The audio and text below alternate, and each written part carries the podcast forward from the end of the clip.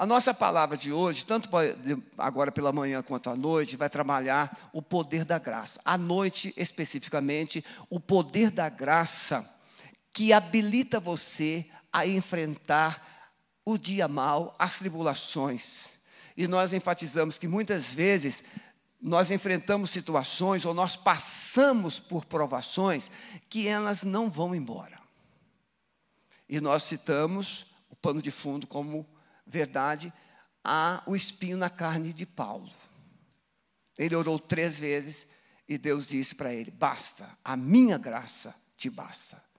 Talvez você enfrente problemas na sua família, talvez você enfrente problemas em um casamento, talvez você enfrente um problema com um filho, talvez tenha uma área da sua vida que é um espinho para você. E a nossa perspectiva é como lidar com essa coisa que não muda. Deus pode não mudar as circunstâncias, mas Deus pode mudar você. E mudando você, você superará, vencerá as circunstâncias. Então a nossa palavra à noite vai trabalhar com esse foco e nós vamos construir. Por que essa palavra poder da graça? Porque nos dias de hoje, perdão, nos dias de hoje há um evangelho sobre a graça o Evangelho sobre a graça, que Deus já fez tudo o que você precisava, tudo está pronto, então agora é tudo pela graça, você vive a graça de Deus, você está livre, nada vai te atingir, o pecado não vai mais te condenar, Satanás não pode mais te tocar, é a graça de Deus. Isso não é bíblico. Então Deus tocou no meu coração para trazer uma palavra sobre esse assunto, o poder da graça. A graça de Deus, Paulo diz a Tito, porque a graça de Deus se manifestou trazendo salvação a todos os homens. Mas em toda a Bíblia você vai encontrar, se você ler, começar logo por segundo Crônicas. Se o meu povo que se chama pelo meu nome se humilhar e orar e buscar a minha face e se converter. Tem graça aí? Aonde está a graça? No arrependimento, na conversão. É que a graça trabalha em você aquilo que você não tem condições de responder. Você não tem condições de ter fé sozinho. A graça de Deus alimenta o seu coração com a verdade, te dá luz na verdade e te leva a crer. Isso é dom. Atos 2:38. O dom de Deus é você receber uma fé que não é sua, é uma fé que o Espírito Santo gera através da palavra, que é a verdade, e você sozinho não conseguiria crer nessa palavra. Então Deus te derrama graça e você consegue sair da incredulidade, sair da resistência, sair desse passivo e viver o ativo, as conquistas, as bênçãos de Deus. Então, essa graça, onde tudo pode, é do inferno, mas a graça onde Deus pode, essa é do céu. Aliás, toda manifestação da graça, nós cantamos aqui, não é? é que ele cresça e que eu. Isso é graça. Ah, então é, eu só vou para baixo? Não! Jesus vai mostrar, quando você quer salvar a sua vida, perde. Mas se você aceita perder, ganha. O grande problema é a matemática. Você está na sua, tem que entrar na de Deus. Quer ganhar em tudo? Perde. Mas se você aceita perder, você ganha tudo que Deus tem para a sua vida. Amém, meus irmãos? Abra sua Bíblia, por favor. 1 Pedro, capítulo 1, verso 3. Você que está em casa, vai acompanhar na tela essa mensagem, essa palavra, então pode ficar tranquilo. E nós vamos ler também o capítulo 3, do verso 17 e 18. Bendito seja o Deus e Pai de nosso Senhor Jesus Cristo, que, segundo a sua grande misericórdia, nos gerou de novo para uma viva esperança pela ressurreição de Jesus Cristo dentre os mortos, para uma herança incorruptível, incontaminável e que não se pode murchar, guardada nos céus para vós, que mediante a fé estáis guardados na virtude de Deus para a salvação, já prestes para se revelar no último tempo, em que vós grandemente vos alegrais, ainda que agora importa, sendo necessário, que sejais por um pouco contristados com várias tentações, para que a prova da vossa fé, muito mais preciosa do que o ouro que perece e é provado pelo fogo, se ache em louvor e honra e glória na revelação de Jesus Cristo, ao qual, não havendo visto, a mais, no qual, não vendo agora, mas crendo, vos alegrais com gozo inefável e glorioso, alcançando o fim da vossa fé, a salvação das vossas almas, da qual salvação inquiriram e trataram diligentemente os profetas que profetizaram da graça que vos foi dada, indagando que tempo ou que ocasião de tempo o Espírito de Cristo que estava neles indicava, anteriormente testificando os sofrimentos que a Cristo haviam de vir e a glória que se lhes havia de seguir. 2 Pedro 3, 17. Vós, portanto, amados, sabendo isso, de antemão guardai-vos de que, pelo engano dos homens abomináveis, sejais juntamente arrebatados e descaiais da vossa firmeza. Antes, crescei na graça e conhecimento de nosso Senhor Jesus Cristo. A Ele seja dada a glória, assim agora como no dia da eternidade. Amém. Amém, meus irmãos? Vocês têm uma noção bem simples e alguns até profunda do que é graça. É? Graça é favor de Deus. Graça é receber o que a gente não merece. Graça é presente de Deus, é dádiva de Deus. Pois é, tudo isso. Só que a gente vê a graça como algo que Deus somente nos dá, e não como algo que nos habilita. Nós cantamos aqui domingo próximo passado. Dá-me mais graça, Senhor, dá-me mais graça. Lembra disso? Você, quando é que você fala assim? Ah, só graça.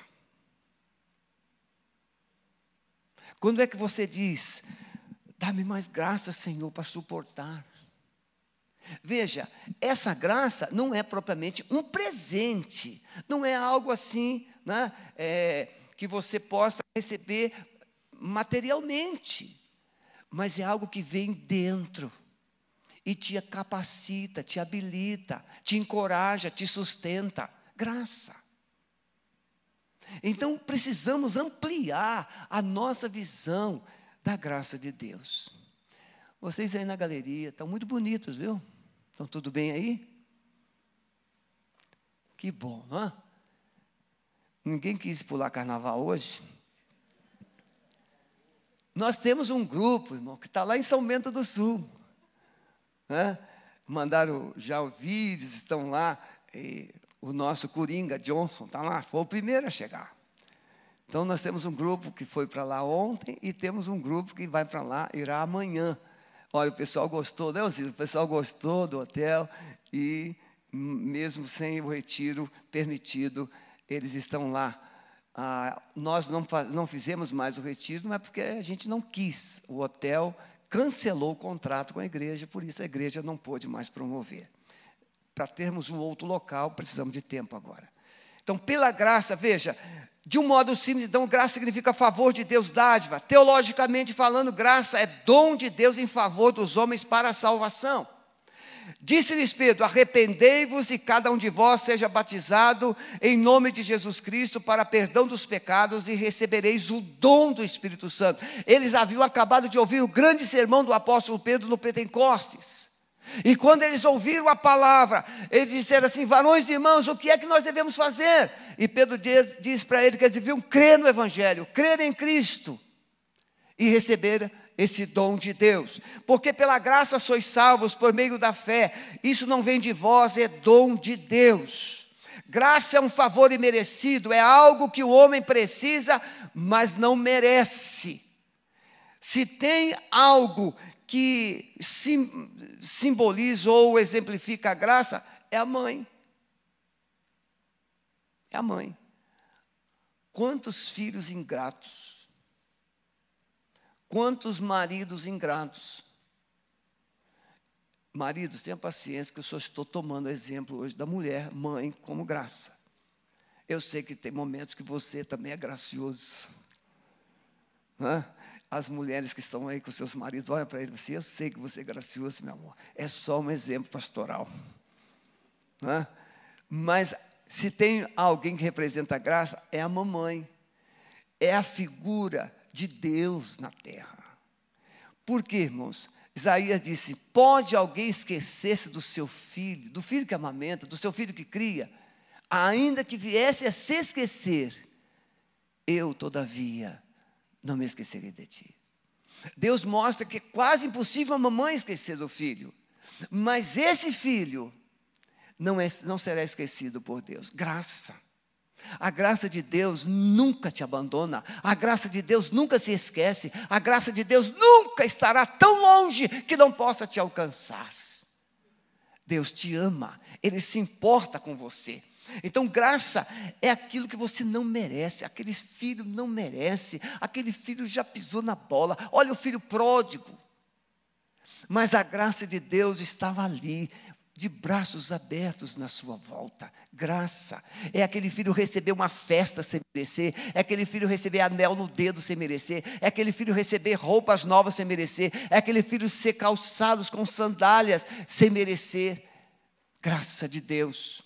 Mas a gente precisa contrastar graça e misericórdia. Misericórdia, assim como graça, é a atitude de Deus em dar o que você não merece. Misericórdia é a atitude de Deus não dar o que você merece. A graça e misericórdia, elas andam de mãos dadas à semelhança de fé e arrependimento. Fé e arrependimento não tem como desassociar. Se você crê em Cristo, você vai se arrepender. Mas se você não crê em Cristo, você pode até se esforçar para se arrepender. Vou citar isso: o arrependimento para a vida, para a salvação, e o arrependimento para a morte. Misericórdia é quando você merece uma punição, um castigo, um desprezo, um abandono. E Deus não dá. Deus não dá o que você merece. Podemos entender o poder da graça em várias dimensões. E a gente vai trabalhar essa realidade hoje na palavra o poder da graça na salvação do perdido, o poder da graça na santificação, o poder da graça na compaixão, o poder da graça na superação das tribulações, que vamos trabalhar à noite. Graça é ação de amar mesmo sem merecer. Por mais que o homem tente convencer-se de que ele merece de alguma coisa de, de Deus, por que, que o homem pensa que ele merece. Porque esse homem está longe de Deus. Toda pessoa que está longe de Deus, que está sem relacionamento, sem intimidade, ele vai pensar equivocadamente a respeito das verdades de Deus. Não, mas eu mereço. Por que, que me trataram desse jeito? Porque quanto mais longe de Deus, menos você enxerga a verdade. Quanto mais longe de Deus, menos você percebe o seu tamanho. Aliás, a gente tem aprendido, quando você está diante de Deus ou na cruz de Cristo, você consegue perceber o seu tamanho verdadeiro. Quem você é.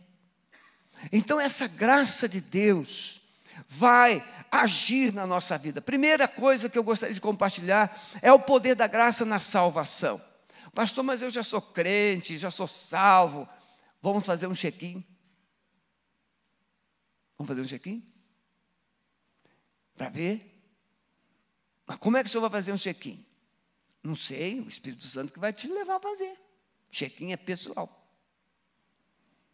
Outro não pode fazer. É você. Então você vai agora passar por um check-in de Deus.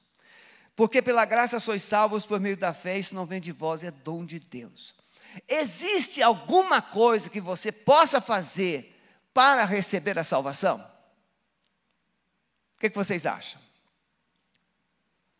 Existe alguma coisa que o ser humano pode fazer ou possa fazer para merecer a salvação? Melhorou, né? O verbo mudou, a razão chegou. Então veja: merecer ninguém, receber todos. A graça possibilita todos receber a salvação. E é pela fé. É, essa fé é um pouco conflitante com Tiago e Paulo. O Paulo fala da fé que te leva a Cristo. E Tiago fala da fé que revela Cristo em você. Acho que deu para explicar direitinho, não deu? Bem, se você é salvo, é essa fé que Tiago diz: você vai ter atitudes, você terá atitudes, você terá frutos, você terá obras que exemplificará que você já é de Deus. É assim que você fala, Pô, essa, esse, esse é de Deus. Aí o outro vem e faz, você, isso aí não é de Deus, não. Você já disse alguma coisa a respeito do seu cônjuge? É melhor usar cônjuge, né? Protege um e o outro, né? Você já disse assim do seu cônjuge? Senhor, ele não é teu, não.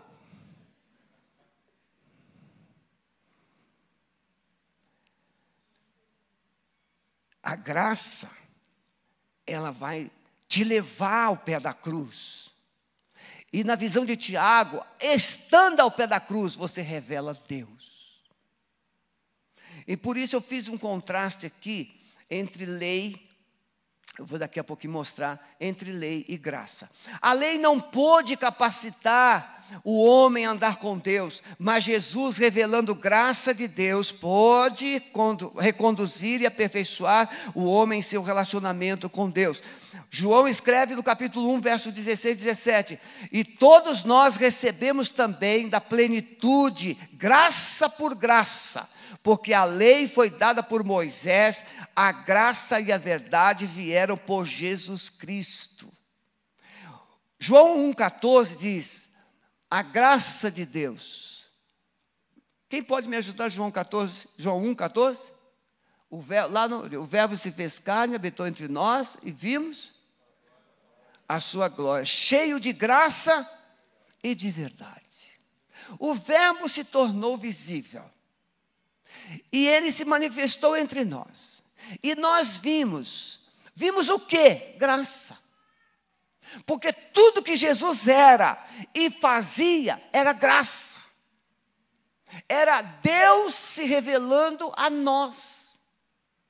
Ele nos perdoava, ele curava, ele ressuscitava, ele multiplicava, ele abençoava, ele nos ensinava.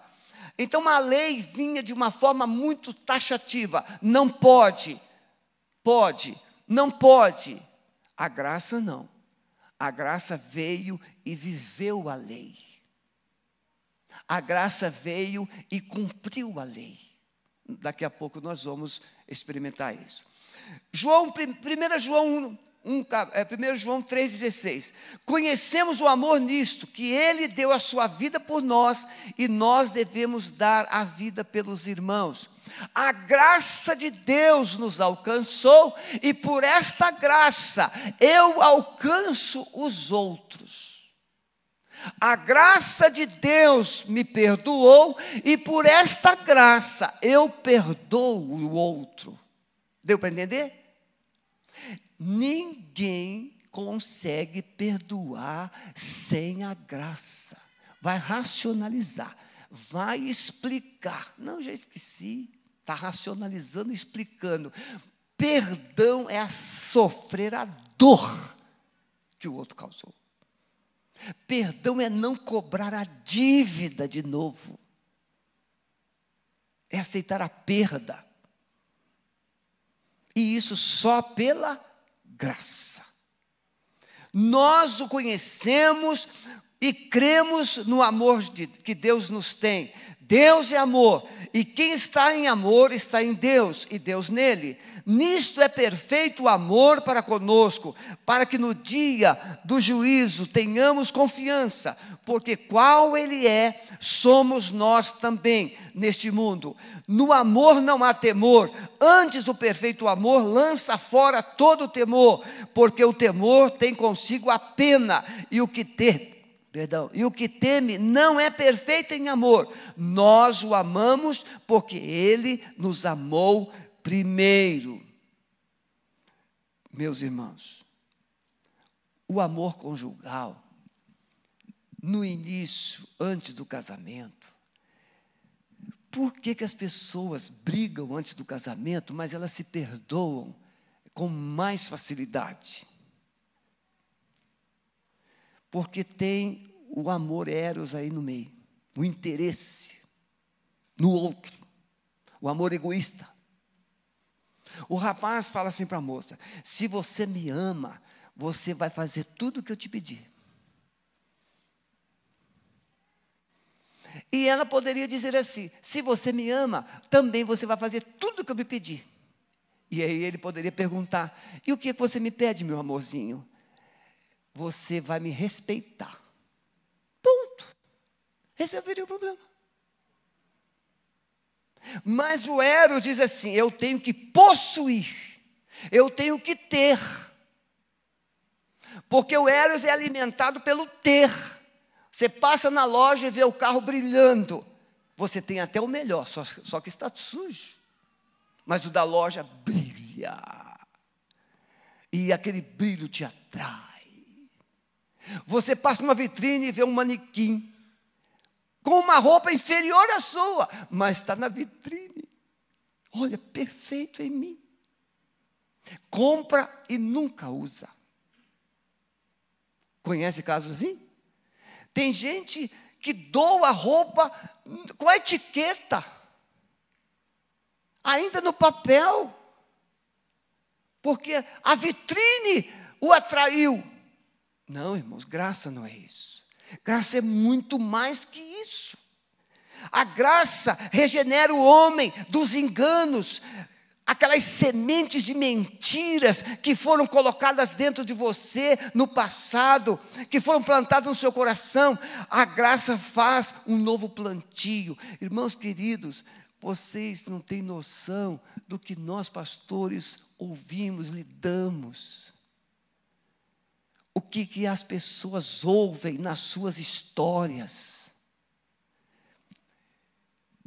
Sejam filhos, sejam pais, o que se verbaliza um contra o outro.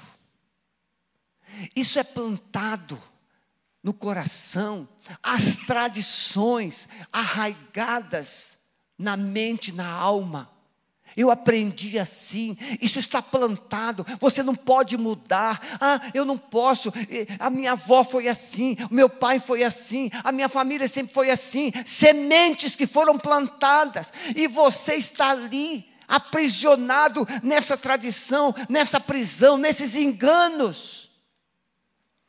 Mentiras foram plantadas que você não tem valor, que você nunca vai conseguir, que você é um zero à esquerda, que você é isso, que você é aquilo. Mentiras! E você não consegue romper com esse passado sozinho. Então a graça de Deus vem e tira as escamas dos seus olhos, tira os tampões dos seus ouvidos, tira o gelo do coração, amolece sua alma e você tem uma perspectiva de que é possível mudar.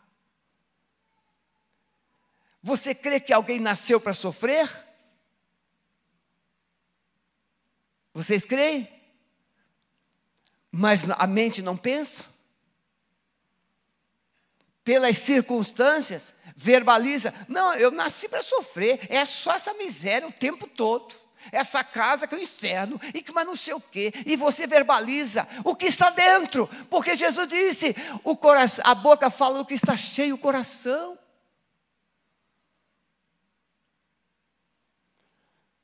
A graça possibilita, Deus rega, Romanos 5, 5, que o amor de Deus é derramado em nossos corações pelo Espírito Santo que nos foi dado.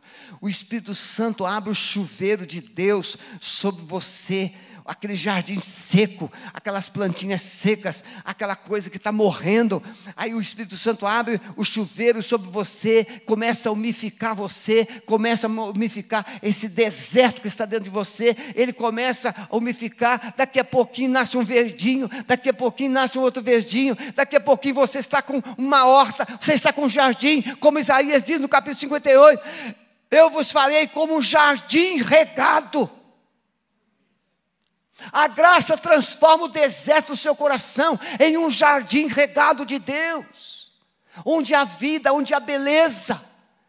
Por isso que te, é, Paulo, Barnabé, quando Barnabé chega em Antioquia, o que, que ele vê? um, um, grupo enorme de cristãos novos, ele poderia ver ainda algumas práticas um pouco inconsequentes, ele poderia ver ainda alguns crentes novos praticando ou falando coisas que não eram nada do Evangelho, mas quando a, a Bíblia registra que quando Barnabé chegou em Antioquia, ele viu a graça de Deus. Irmãos queridos, o que é que fez Barnabé ver a graça de Deus naqueles crentes de Antioquia? a graça que estava nele, meus irmãos. É mais ou menos assim, com todo carinho. Viu? Você que está aqui em casa. É, é só um exemplo. O, a criança nasce, não é tão virtuosa. E aí a mamãe, papai, vovô, vovó chegam assim, oh, que gracinha. Gracinha. Isso é graça. É você, por amar, conseguir ver beleza aonde não há tanta beleza. Eu sempre dou um exemplo, às vezes, do, do, dos cônjuges. Você fica impressionado por que é que aquela mulher tão linda casou com aquele rapaz. E você consegue ver feiura no rapaz. E você consegue ver defeitos no rapaz. Mas você não parou para conversar com aquela moça. E não perguntou o que é que ela viu. Aí ela talvez te surpreenda. Ele é carinhoso, ele é paciente, ele é respeitador, ele me traz segurança. A feiura facial foi superada por uma beleza que vem através de fruto. Pelos frutos os conhecereis. Por isso o check-in de Deus trabalha através dos seus frutos. Se você não produz fruto, como Tiago diz, é melhor você começar a se preocupar se você já é salvo. Jesus diz: pelos frutos o conhecereis.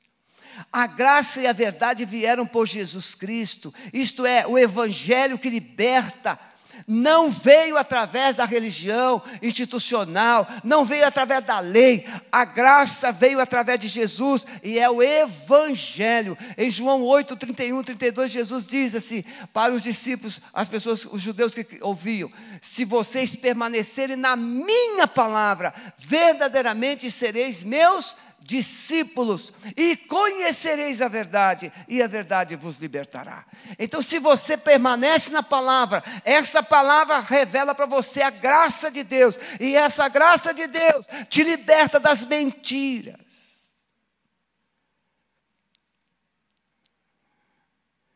Pela graça de Jesus, temos tudo o que precisamos para vencer o pecado e as crises da vida. Veja o apóstolo Paulo no espinho da carne. Nós não vamos parar aqui porque eu vou trabalhar depois. Mas veja, a graça de Deus nos prepara para enfrentar as circunstâncias, as tentações. Irmãos, somente algumas pessoas são tentadas? O que você acha, pastor Ever? Algumas o diabo diz, não, não vou tentar, não. Esse é especial. Aliás, tem algumas pessoas que o diabo faz tudo para dar certo. Para elas não pensarem em mudar. Tribulações, tentações, isso faz parte da nossa jornada de quem está vivo. Só defunto não sabe o que é, é tentação. Mas quem está vivo sabe. Por que, que alguns têm facilidades? Facilidade não, vou tirar a palavra facilidade. Por que, que alguns têm mais atitudes, têm mais autoridade, têm mais posicionamento diante das circunstâncias adversas do que outros?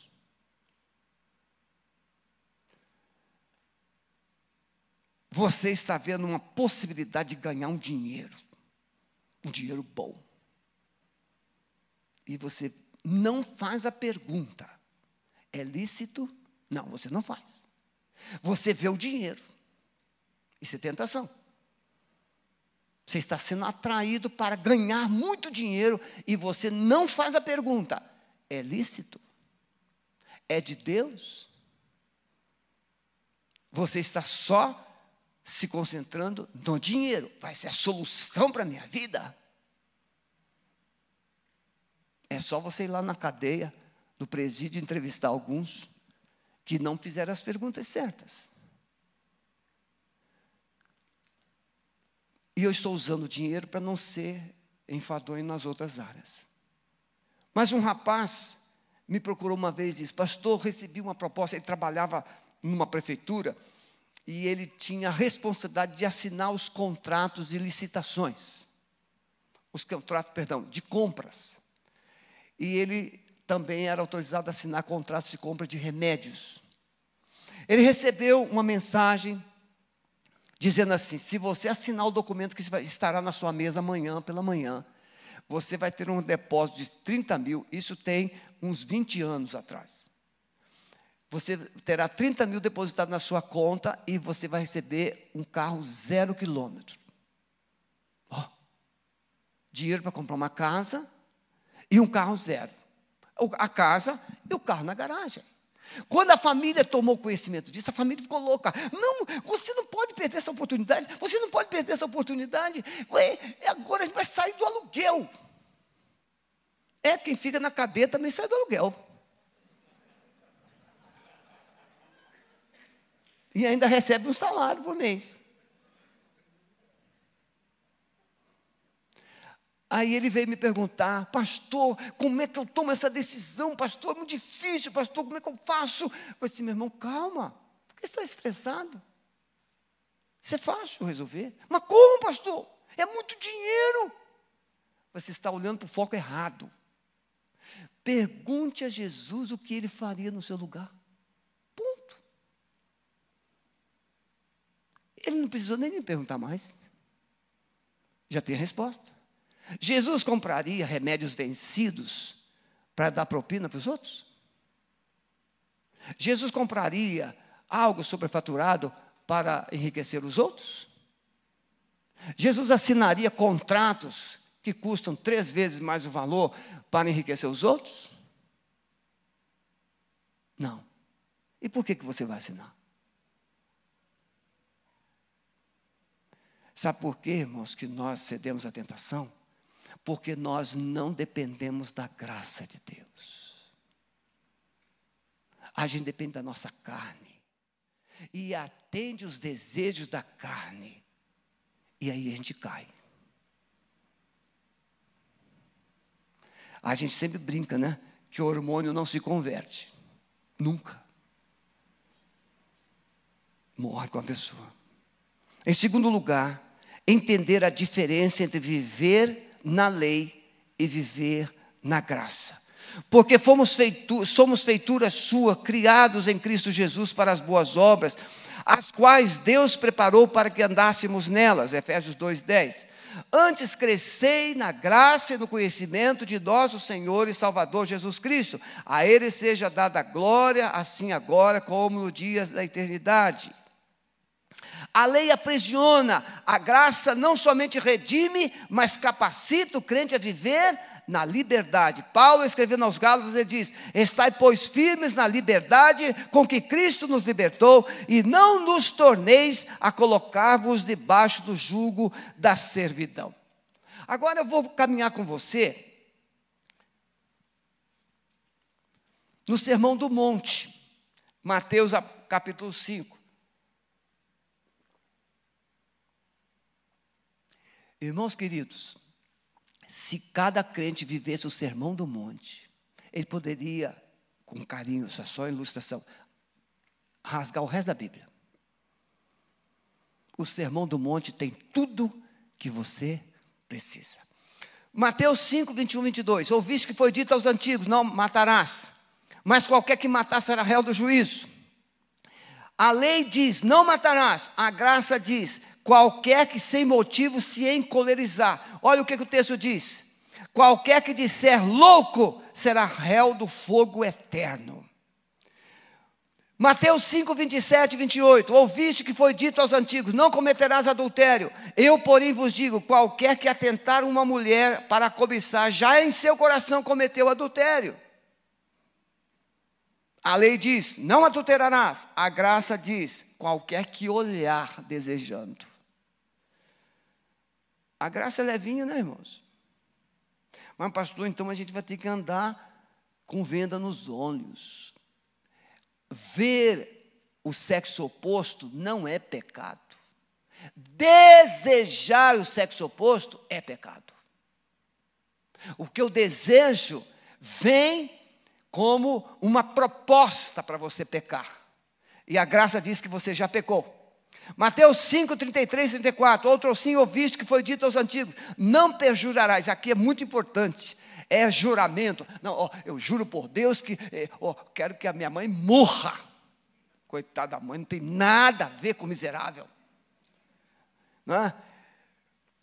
não perjurarás, mas cumprirás os teus juramentos. Eu, porém, vos digo: de maneira nenhuma jureis. E Jesus vai terminar esse texto dizendo assim: que a vossa palavra seja sim, sim e não, não. Mas, pastor, é, o, senhor, o senhor jura que isso é verdade? Eu disse, meu irmão, se você não quiser acreditar em mim, o problema é teu. A sua palavra precisa ser uma só. Se a pessoa não quer te acreditar, não quer te seguir, o problema é dela.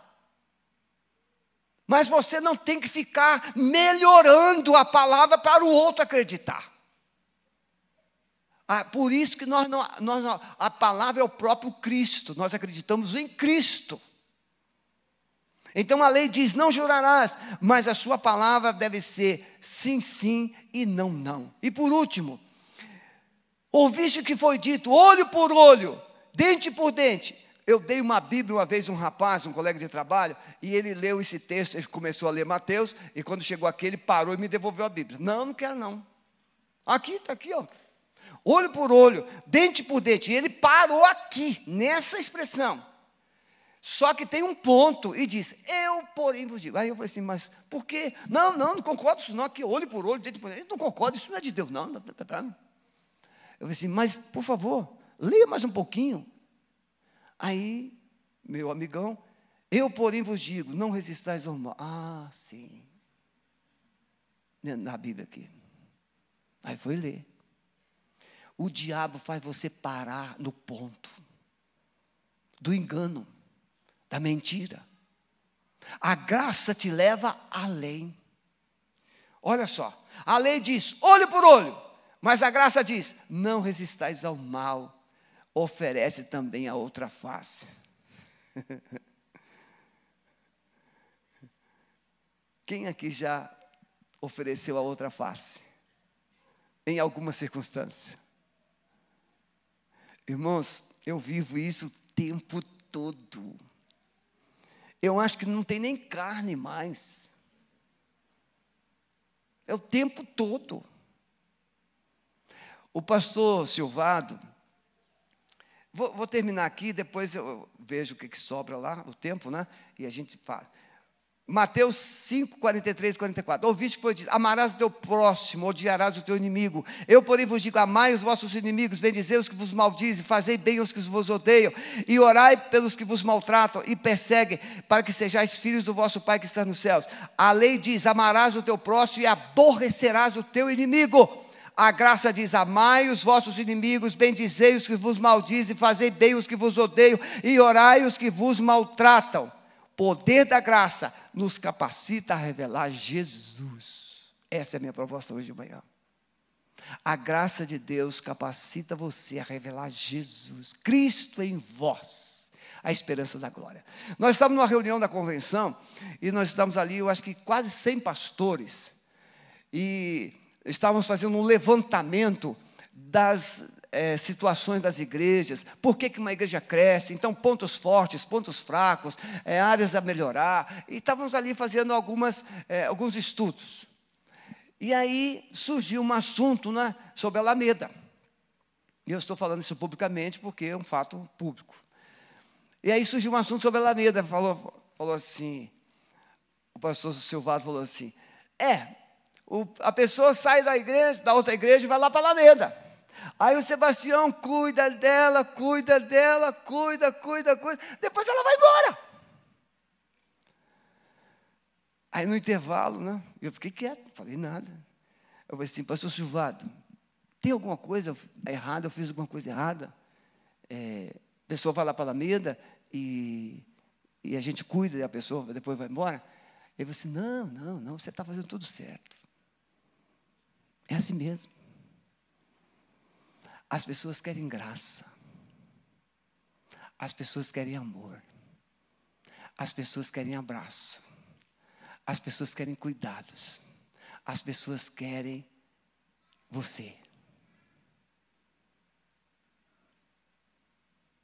Essa é a sua missão. É ser como Jesus. Jesus foi uma esponja de amor que foi exprimida totalmente na cruz. Mas ele continua amando. Ele deu a última gota do seu sangue. Mas ele continua amando. E na cruz ele diz assim: Pai, perdoa-lhes, porque não sabem o que fazem. Na cruz ele diz para um ladrão, para um assassino: Hoje você estará comigo no paraíso. Na cruz ele disse: Tenho sede e recebeu vinagre. Na cruz ele disse: Está consumado. Graça, Igreja Batista Alameda, olha para mim. Graça nos possibilita irmos até o fim, independentemente dos outros. Graça é você chegar onde Deus preparou para você chegar. Os músicos podem vir, vamos encerrar. Eu quero que você fique em pé, por favor. Graça de Deus. Graça. Dê um abraço em você mesmo. Seja gracioso com você. Decida se amar. Decida se perdoar. Nem tudo foi perfeito. Nem tudo foi do jeito que você sonhava ou sonhou. Mas se você decidir amar, você vai chegar no final. Você vai chegar no final. E esse é o propósito. Veja, o apóstolo Paulo está esperando ser decapitado, mas ele diz: tem uma coroa me aguardando. Graça. À noite nós vamos trabalhar juntos a graça que habilita você a enfrentar o seu espinho. A graça que habilita você a enfrentar a sua tentação, as suas injustiças. A graça. Coloque as mãos assim, por favor. Amado Espírito Santo, diante de um mundo que quer levar vantagens, ter vantagens sobre tudo e sobre todos. A tua igreja é desafiada a viver pela graça, a agir na graça, responder na graça, não com permissividade, viver do seu jeito, os seus quereres, o egoísmo, suas vontades. Não, Senhor. Graça que nos capacita a revelar o Senhor, o Deus gracioso, o Deus de amor, o Deus que ama as pessoas do jeito que elas são. Esta é a igreja que nós queremos ser, uma igreja cheia da graça, que ame, que perdoa, que abençoa a todos, independentemente do que tenham feito por nós ou contra nós. Leva-nos para casa ao final desse culto, debaixo da tua graça. Renove as nossas forças para vivermos os teus planos e propósitos. Em nome de Jesus. Amém.